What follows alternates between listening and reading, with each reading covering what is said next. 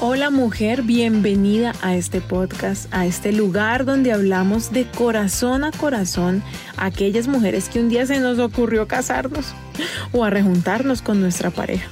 Bienvenidas todas las casadas de hace años, las que están por casarse, las que tienen hijos y las que no los quieren tener. Esto es Hablemos de ser esposas.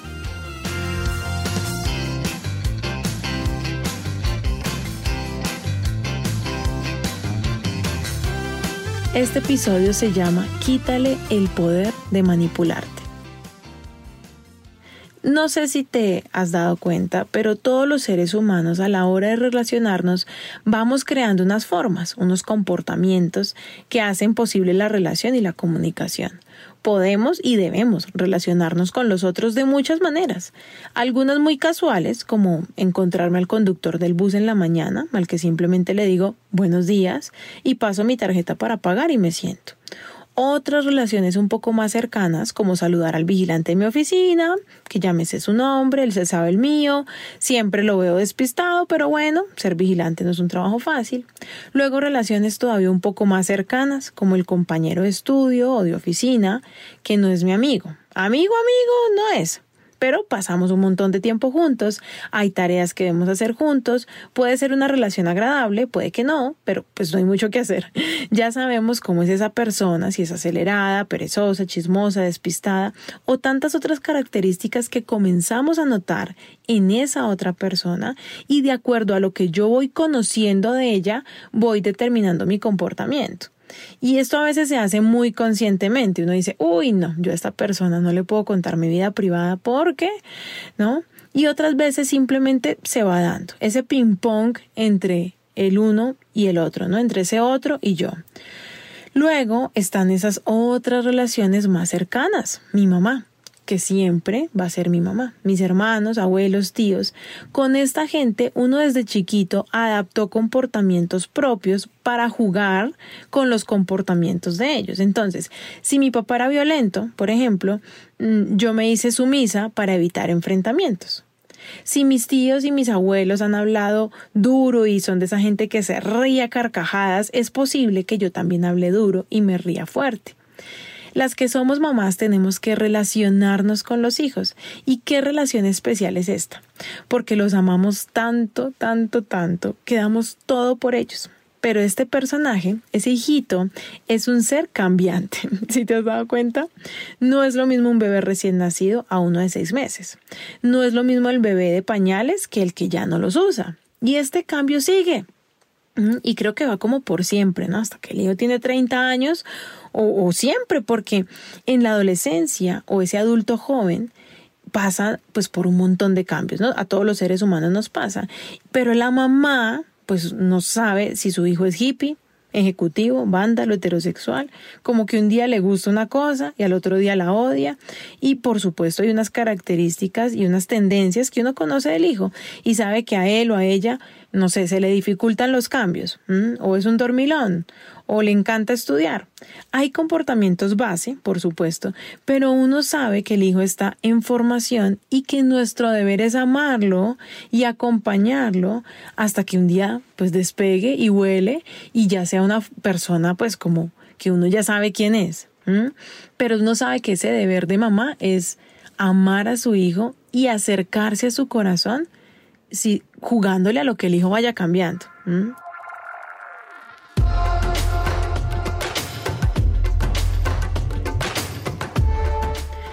Pero ahora sí, hablemos de la relación que nos tiene a ti y a mí aquí reunidas. Hablemos del que vinimos a hablar, esa relación con el marido, con el esposo, con ese hombre que nadie nos obligó a amar. Ese ser extraño que no creció con nosotras, que claramente no lo crió nuestra mamá, sino la mamá de él y que ahora vive con nosotras, esa relación tan cercana, pero a veces tan lejana. Ese prójimo que Dios nos puso al lado. Si has visto ese meme que dice, yo de verdad quiero amar al prójimo, pero es que el prójimo me la pone muy difícil. y ese prójimo, que significa próximo, ese más próximo, que es el esposito, parece ser la prueba más compleja para llegar al cielo. Eh, o sea, el nivel más difícil del videojuego. ¿Por qué? ¿Te has preguntado? ¿Por qué tiene que ser tan difícil? Yo me lo pregunté tanto, tanto, pero tanto, que ahora me dedico a encontrar la solución para esto. Pero primero hablemos de qué pasa, ¿sí? En esta relación. A diferencia de las otras relaciones de las que hablábamos ahora, como el chofer del bus, el vigilante, los compañeros de trabajo, la familia extendida o los hijos, la relación de pareja tiene unas características de ese ping-pong, de ese yo digo, tú respondes, que son únicas. Y nadie nunca nos enseñó cómo debía ser. Con los papás uno sabe, al adulto hay que respetarlo. Con los hijos se nos dice que hay que escucharlos, hacerlo parte de la decisión, de las decisiones que tomemos. Con los compañeros de trabajo sabemos que nos debemos respetar, pero con el esposo, lo único que yo encuentro son o mensajes súper anticuados de cómo ser esposa o memes, ¿no? De, de burla hacia la relación de pareja. O sea, esto de el esposo hay que atenderlo porque llega muy cansado. Pues, honestamente, ¿no? A veces llego más cansada yo. Abro aquí un paréntesis. No soy partidaria de atender al hombre por ser hombre, tampoco de no atenderlo porque de malas. Y entonces, ¿quién me atiende a mí? Soy partidaria de cuidarnos el uno al otro. El día que yo llego cansada quiero que me atiendan. El día que él llega cansado lo atiendo. Y los días en que los dos estamos muy cansados, que son casi todos los días, los dos nos atendemos el uno al otro. Aunque hay días en los que también se vale decir, ay amor, atiéndete tú y yo me atiendo, sí, porfis, porque no damos para más. Cierro el paréntesis aquí. Volvamos a hablar entonces de esa relación de pareja. Desde que éramos novios comenzamos a tener unos comportamientos y muchas veces no sabemos si esos comportamientos eran sanos o no. Y ahora escuchamos nueva información, como por ejemplo, no, es la tóxica o el tóxico. Y entonces decimos, ay, yo soy tóxica. o decimos, ay, me casé con un tóxico. Ahora, ya estaba como muy de moda esa palabrita antes, ¿no? Pero ahora está llegando de moda otra, que es el narcisista. Oh my God, me casé con un narcisista. Y por todas partes, escuchamos, definición del narcisista. El narcisista nunca va a cambiar. El narcisista es manipulador. Y analizamos a nuestra pareja y nos damos cuenta de que él nos manipula. ¿Mm? Parece ser el gran descubrimiento del momento. Mi marido me manipula. Déjame decirte algo, mujer. Para un manipulador, una manipulable. Todos venimos de una crianza, la que sea, pero nadie apareció en este planeta así pop, ¿no? Y salió solito, de la nada, no. Todos tenemos una historia. E independientemente de si vivíamos en la ciudad o en el campo, si estudiábamos en colegio público, privado, si fuimos o no a la universidad, aprendimos una educación que yo llamaría invisible Aprendimos a relacionarnos con el otro sin haber ido a una escuela de relacionamiento interpersonal. Creímos que eso pues no había que educarlo. Creímos que somos buenas personas, honrados, con valores, le enseñamos eso a nuestros hijos, más una carrera universitaria y listo, suficiente, arranque papito su vida. Y resulta que nos faltó aprender conscientemente a relacionarnos emocionalmente con el otro. Tenemos esa relación emocional. Existe, solo que hasta ahora era inconsciente. Entonces vemos gente narcisista o tóxica, que es la palabra pues que se ponga de moda en el momento, pero hay muchas más características. Estamos los depresivos, los histéricos, los dramáticos, los optimistas, los pesimistas, los realistas, los trágicos, los tomadores de pelo, los traicioneros los olvidadizos. Y ojo a estos dos, los manipuladores y los manipulables. Ah, y por supuesto las mezclas, ¿no? O sea, estamos los histéricos con dramáticos y optimistas. Por ejemplo, yo tengo de todo un poquito, pero recuerdo una época en la que tuve que trabajar el no ser manipuladora. Si yo quería algo, yo no lo pedía. yo lo planeaba y lo conseguía. Tremendo. Pero mira que con mucho trabajo logré vencer esta característica, aprendida de crianza, adquirida inconscientemente para sobrevivir. Si quiero algo ahora, lo pido y lo hago posible, punto. Bueno, y ahora último, estoy trabajando en no ser manipulable. Por eso te puedo hablar hoy con conocimiento.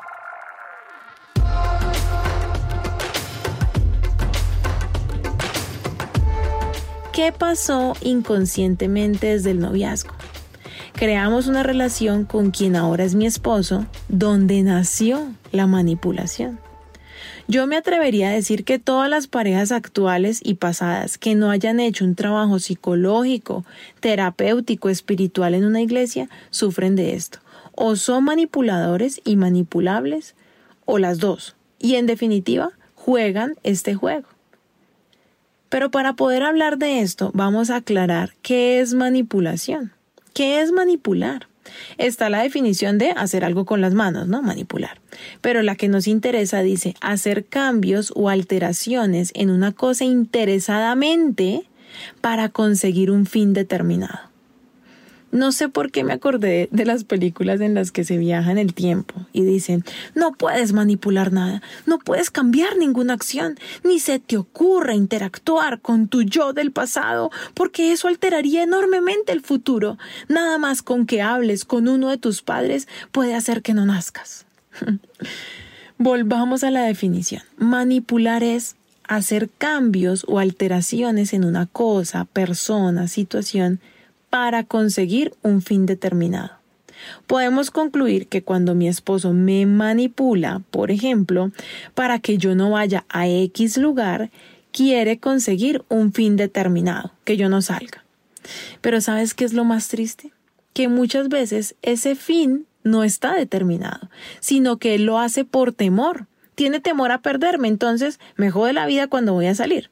Qué triste, no podemos seguir así. Y ojo que este ejemplo aplica de igual manera en sentido contrario. Por eso yo insisto tanto en mi contenido, en mis charlas, en mis clases PE, en que debemos tener un propósito. Ahora, el problema no es solo que me manipulen, el problema es que yo me deje manipular. ¿Mm? Vamos a dejar el tema de nosotras ser manipuladoras para el próximo episodio. Enfoquémonos en este, en la manipulación de mi esposo hacia mí, hacia nosotras. No estamos hablando de la típica relación que sale en las novelas, donde el tipo manipula a la mujer para que no trabaje y no, no, le cuente a nadie sobre los golpes que le da y le compre la ropa, la falda larga para que no salga con minifalda, que también existen. Pero estoy hablando de esa manipulación sutil, que tú sabes que está, pero por años no logras identificar. ¿Cómo saber si me están manipulando? Simple, si tu estado de ánimo depende de lo que el otro hace o no hace. La noticia no es que te están manipulando, la noticia es que eres manipulable que es al punto que quiero llegar. Si, por ejemplo, el día de tu cumpleaños tú terminaste llorando en casa, en tu cuarto, porque no disfrutaste el día, y la conclusión de esta fecha especial es que fue un mal día, un fracaso, porque tu esposo no te lo celebró, porque tu esposo no hizo o hizo, porque tu esposo no te dijo o te dijo, si es así, eres manipulable. Escúchame esto, mujer. En las relaciones primeras que hablamos, ¿no? Del señor del bus, por ejemplo. Eh, bueno, si el tipo no te contesta el buenos días, ¿eso te afecta? Si el vigilante es antipático y aunque ya te conoce y sabe que trabajas ahí todos los días, te pregunta el nombre y vuelve y te pide el carnet, ¿eso te afecta? Bueno, a veces estamos tan sensibles emocionalmente que hasta esos pequeños encuentros desagradables nos afectan. Hasta por esos encuentros cotidianos nos dejamos cargar el corazón. Somos tan manipulables que hasta el comportamiento de mi jefe, profesor, compañero de trabajo determina cómo me siento yo. ¿O no? Yo seré la única que llega cargada a la casa porque se cruzó en el día como con cinco malas personas. Tengo una noticia para ti. Sería genial poder garantizarte que no te vas a encontrar gente maluca en la calle, que nada malo te va a pasar en tu relacionamiento con tu familia, con tus hijos, con tu esposo. Sería genial poder decirte que tu esposo va a cambiar mágicamente, pero eso no va a pasar. Por lo menos no mágicamente. No vendrá la solución desde el otro. La solución vendrá de dentro de ti. Si te manipulan, No puedo hacer nada para que los que te rodean o tu esposo dejen de manipularte, pero sí puedo mostrarte el camino para que dejes de ser manipulable tú. Pero ¿cómo, Lina? ¿Cómo? Tranquila. Respira. Ya mismo te lo digo. Lo primero que hay que hacer es conciencia. Hay que ser consciente de esta situación. Debes hacer un autodiagnóstico. Por supuesto, si este tema te supera, si ves que solita no puedes, podemos vernos tú y yo en unos espacios que tengo de videollamadas donde por una hora podemos hablar. O puedes buscar una psicóloga de tu EPS o pedir ayuda en tu iglesia. Pero intenta tú en este momento analizar qué tanto me afectan las acciones de mi esposo. ¿Qué tanto te afectan las acciones de las otras personas? Hay mujeres que vienen a mí peleadas con el esposo. Cuando me cuentan su historia, su vida, resulta que también pelean con sus hijos. Pero también se llevan mal con los hermanos y con los papás pero también están aburridas del ambiente del trabajo. Y si un día yo no les contesto rápido, pues también se pelean conmigo. ¿Qué pasa ahí? Son personas altamente manipulables. Su estado de ánimo depende de los demás. Le entregaron el poder de su mundo emocional a los otros. Le entregamos el poder del mundo emocional nuestro a nuestro esposo que no sabe qué hacer con sus propias emociones. Si él no sabe qué hacer con lo que siente él, ¿qué va a saber qué hacer con lo que siento yo? Entonces, primer paso, el autoanálisis. ¿Qué tanto me afecta emocionalmente las acciones de mi esposo o de los demás? Si cada vez que él hace algo, esto detona en mí una emoción, necesitamos empezar ya a sanar esto. Necesitas recuperar el poder de ti misma, si no, nunca vas a ser feliz. Segundo paso, debes analizar el por qué. ¿Por qué te afecta tanto? Ejemplo, me molesta que llegue a la casa a ver televisión mientras yo alisto todo lo del día siguiente y él no me ayuda, entre comillas. Perfecto. ¿Por qué te molesta? Ay, Lina, pues porque me toca a mí sola. Él también ahí todo cómodo y sin ayudarme. Claro, claro, listo. Lo que él está haciendo está mal. Pero el ejercicio al que te estoy invitando, que no es a que te aguantes eso y a que hagas tú todo solita, no, es a que en este momento analices por qué a ti te pone tan mal. ¿Qué sientes? No desde la afuera, por lo que el otro está haciendo incorrecto, sino qué está detonando dentro de tu mundo emocional. ¿Qué sientes? Estas preguntas son maravillosas porque te van a llevar a quitar el foco del otro y te vas a enfocar en ti. Ese, ese es el camino para que la solución también venga de ti y puedas quitarle ese poder al otro de ponerte tan mal. No significa que vas a hacer todo tú sola en casa, no. Pero antes de ir a él con los brazos haciendo jarras, o peor, ¿no? Manoteando, gritando, llorando o azotando puertas o, todos los berrinches de niña grande que hacemos, vamos a conocer un poco de nosotras mismas. Sigamos. ¿Qué sientes por esa acción? La respuesta varía en cada mujer, pero puede ser algo como siento que es injusto. Me siento utilizada. Siento que jamás voy a poder descansar. Muy bien, vamos llegando a donde quiero llegar me siento agotada. Siento que no puedo más, puede ser, ¿no? Lo que tú estás sintiendo en el adentro. Siento que ya no quiero esto. Perfecto. Cuando llegamos aquí, uy, ya has avanzado un montón, ya quitaste el foco en el afuera y ya te estás mirando tú. Ahora, la siguiente pregunta, ¿por qué sientes que ya no puedes más? Entonces, de nuevo, la respuesta va a variar, ¿no? Pero para este ejemplo en particular, debe ser algo como, no estoy durmiendo bien. Tengo trabajo acumulado en la oficina. Siento que me estoy subiendo de peso, pero además no tengo tiempo para hacer ejercicio. ¿Viste? En el fondo, tu malestar no viene de tu esposo, sino que es más fácil echarle la culpa a él que por supuesto ya se acostumbró a llegar a la casa, verte enojada, pero que de ahí no pasa nada. Ay, qué pereza la mala cara y la legadera de esa señora, pero allá ella, que se amargue sola, yo estoy viendo mi partido. Ponle cuidado a esto, mujer. Cuando lo vayas a discutir con él y le pidas que te ayude, él va a poner sobre la mesa tu mal carácter. y la conversación no va a girar sobre la situación que necesitamos y es que el man entienda que el oficio se debe hacer en equipo, sino que vamos a hablar de lo brava que tú eres y de que tú tienes que cambiar. ¿Entiendes? Ese es el poder que durante años le hemos entregado a los demás. Y ahora al esposo. Sus acciones detonan mis emociones. Ya el problema no son las acciones, sino mis emociones. Ah, es que usted siempre es la brava. No, es que usted es una amargada. Usted es una grosera conmigo, la loca.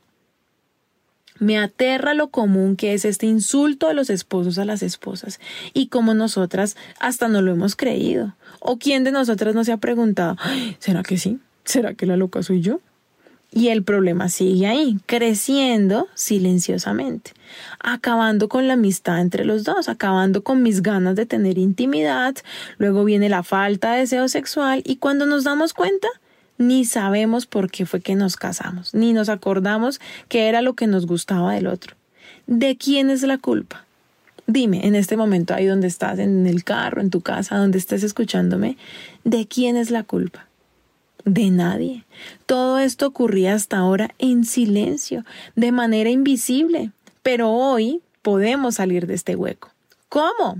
Con la siguiente pregunta que te debes hacer. ¿Qué hago con esto que siento?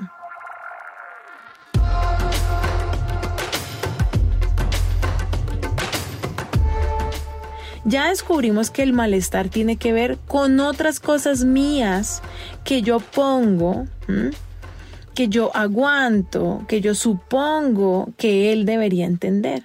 ¿No es obvio, Lina, que estoy cansada? Pues sí y no, porque asumimos que el otro tiene que saber y entender cómo estoy. A mí me pasa mucho que algunas personas cercanas, amigas, se quedan con la versión mía que ven en las redes pero nunca me buscan o me preguntan cómo estoy. Simplemente asumen que estoy bien porque me ven en redes sonriendo. Pero quienes publicamos contenido en redes, todos mostramos solo una parte de nosotros, la parte que elegimos mostrar.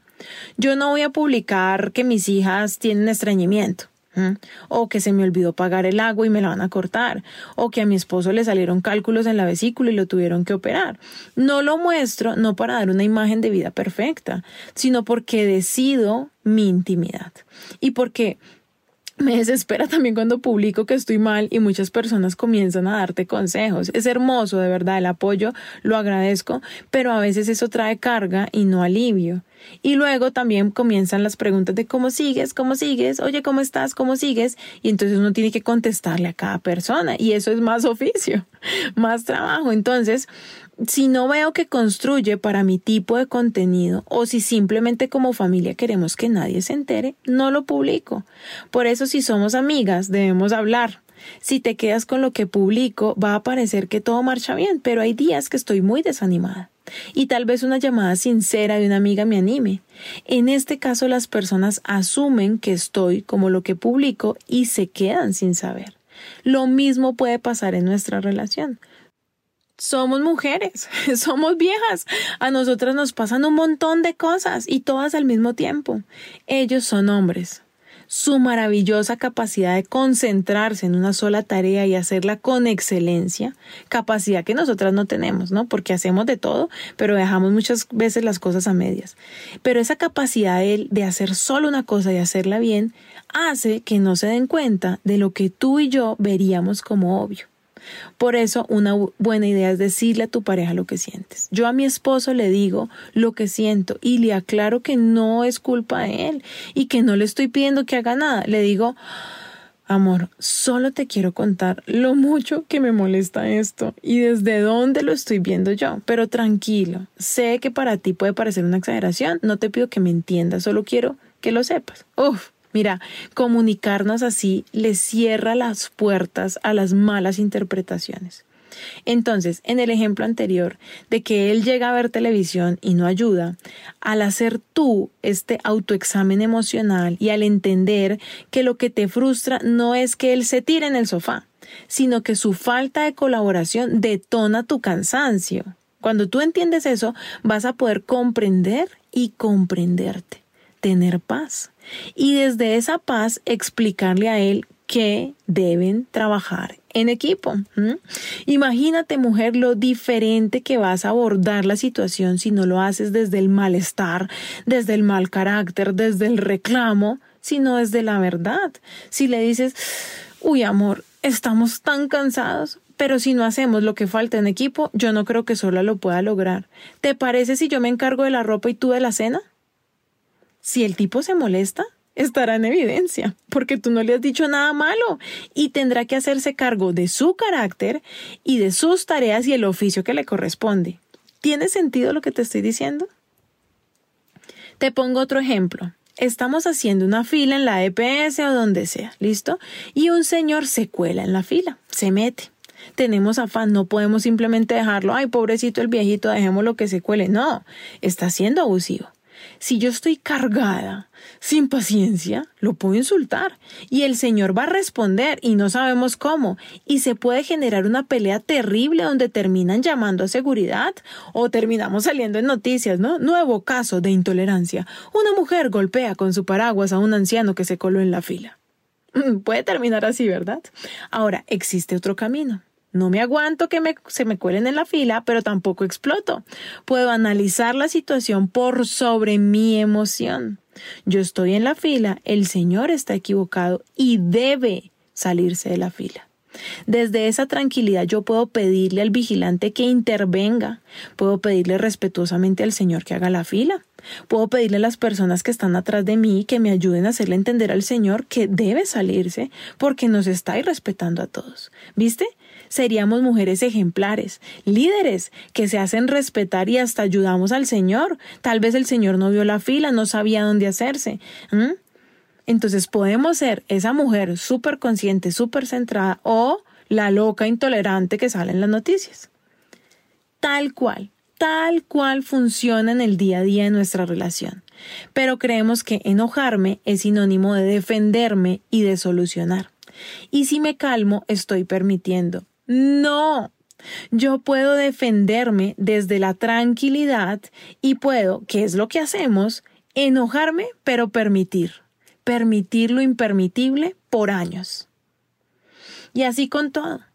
¿Me está manipulando mi esposo o soy manipulable? ¿No será más bien que mis emociones descontroladas me manipulan? ¿Hasta dónde el otro me obliga o me lleva a hacer alguna cosa?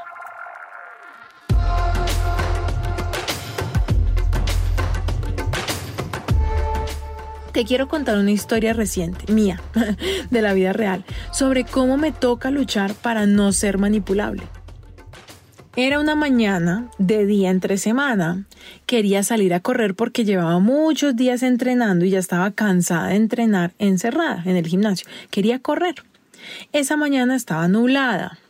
Me asomé a las ventanas de mi casa y me di cuenta de que si salía a correr me iba a mojar porque estaban esas nubes de lluvia a punto de caer.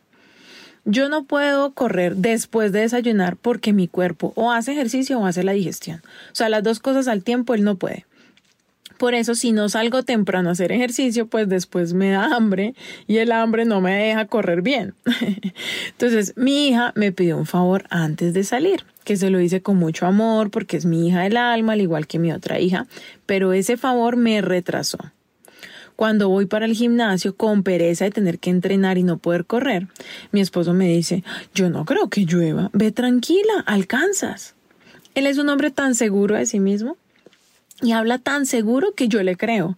Y eso está bien, muchas veces, pero no siempre. Y de repente yo digo, bueno, sí, tienes razón, pues voy a salir a correr. Él va saliendo para su trabajo al tiempo que yo voy saliendo también, entonces me propone dejarme en el parque y yo accedo porque me gusta estar con él. Cuando vamos a dos cuadras de la casa en el carro, comienza a llover. Ya tengo hambre, tengo afán y me da rabia haber salido a correr cuando yo sabía que iba a llover. Entonces le digo, imposible correr, ya está lloviendo. Y él me dice, bueno, entonces llévame a la oficina y te quedas con el carro. Uy, mujer, no sabes la rabia que yo siento pero he aprendido que mis emociones no son más importantes que las situaciones y los corazones.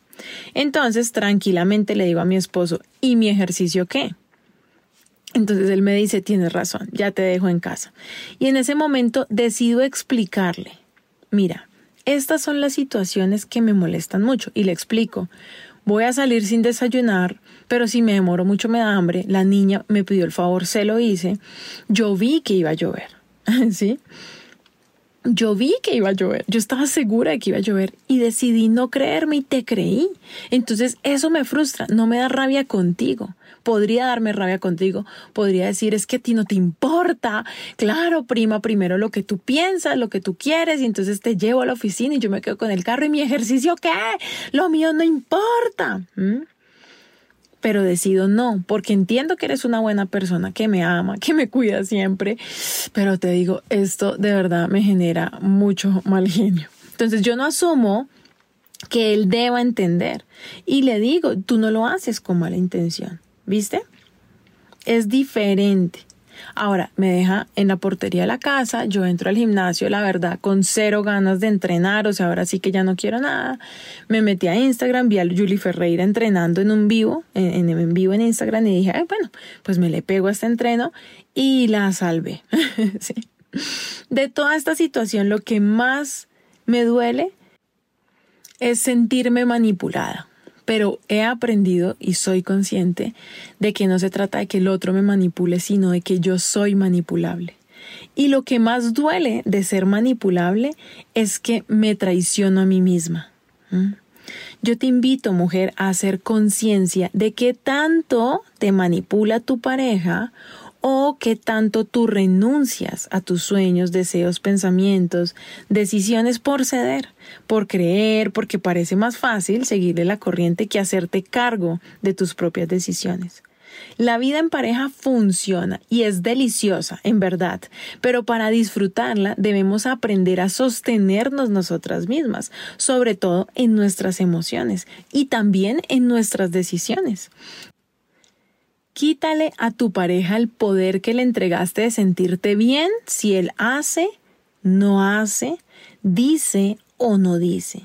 Y de estar molesta si él hace o no hace, dice o no dice. Seamos independientes emocionalmente, completas, felices, seguras. Tal vez tu esposo no te manipula. Tal vez tú y yo nos dejamos manipular.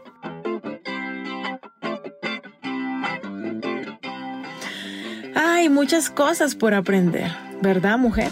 Espero que este episodio te haya abierto un poco más los ojos a la verdad y que podamos juntas aprender a ser esposas en este mundo actual. Recuerda que este y todos los temas que expongo aquí los podemos profundizar en las clases P. Escríbeme en Instagram, me encuentras como arroba Lina Balbuena, la primera B con B grande y la otra con V.